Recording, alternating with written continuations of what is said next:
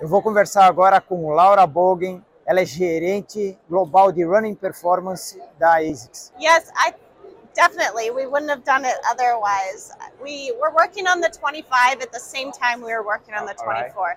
The 25 was such a big update that it took us a lot longer. So mm-hmm. we gave ourselves more time. So some of the pieces in the 24, like the knit tongue and FF Blast Plus, pieces Okay. of those we brought to the 25, but we really elevated the overall experience. So introducing Pure Gel, mm-hmm. full length FF Blast Plus Eco, so upping the sustainability content, and then the upper. The upper is something we're incredibly proud of. One, introducing knit, but also that tongue and heel pull tab was really brings this premium plush experience to life. It was a great Yeah. shoe. It was a way for our brand to try out a one piece midsole with the Nimbus name. Mhm. So for us, visible gel was something that we Okay. really stood for, and there are benefits of the gel. So how do we move away from that, but keep it so it was a way to experiment? Ok? Um, but we also wanted to make sure that we weren't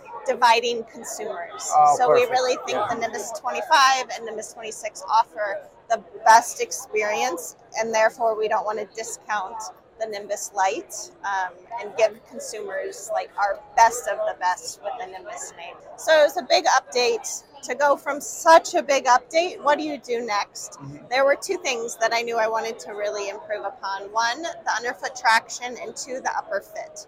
So the underfoot traction we improved by introducing hybrid ASICS grip, which is a combination of two of our ASICS rubbers, ASICS or ASICS grip and AHAR Plus. Um, by combining those two, Okay. we really maximize the underfoot traction. Additionally, we've improved the upper fit as well as breathability by adjusting the engineering overall. Same stack height, a little bit heavier, about um, 0.2 ounces heavier. That's because of the outsole rubber adjustment. Um, and we continuing with the FF Blast Plus Eco midsole and Pure Gel under the heel. Um, So Super Blast, you're amping up the stack, so the stack gets Okay. higher. Totally different rubber or totally different foam. very light. um, Yeah. lightweight. So the Nimbus is going to be a bit heavier, a little more supportive, Mhm. um, a very different aesthetic.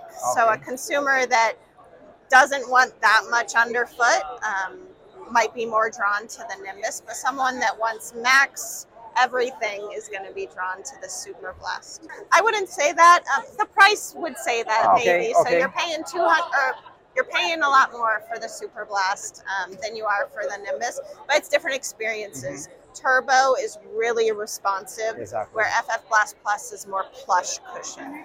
So Nimbus, we wanted to bring it in a little, so we got rid of some of the foam in the heel, Okay. and we also just created a bit more of a. It's a different experience. Mhm. Same phone, just sculpted differently. Okay. We never want the same, you know, exact visual from update to update. So just fine tuning on the Nimbus. Ok? The Nova Blast, it's been 18 months since we Mhm. since we updated it, so it's quite a bit longer. So there was more opportunity to make a bigger update, um, and we introduced a new foam with the Eco version here in Nova Blast, Mhm. um, and a new Last. So a totally new foot form okay. used on the Nova Blast, which really creates a different visual underfoot as well. Oh, perfect. Thank you. You're welcome. Okay.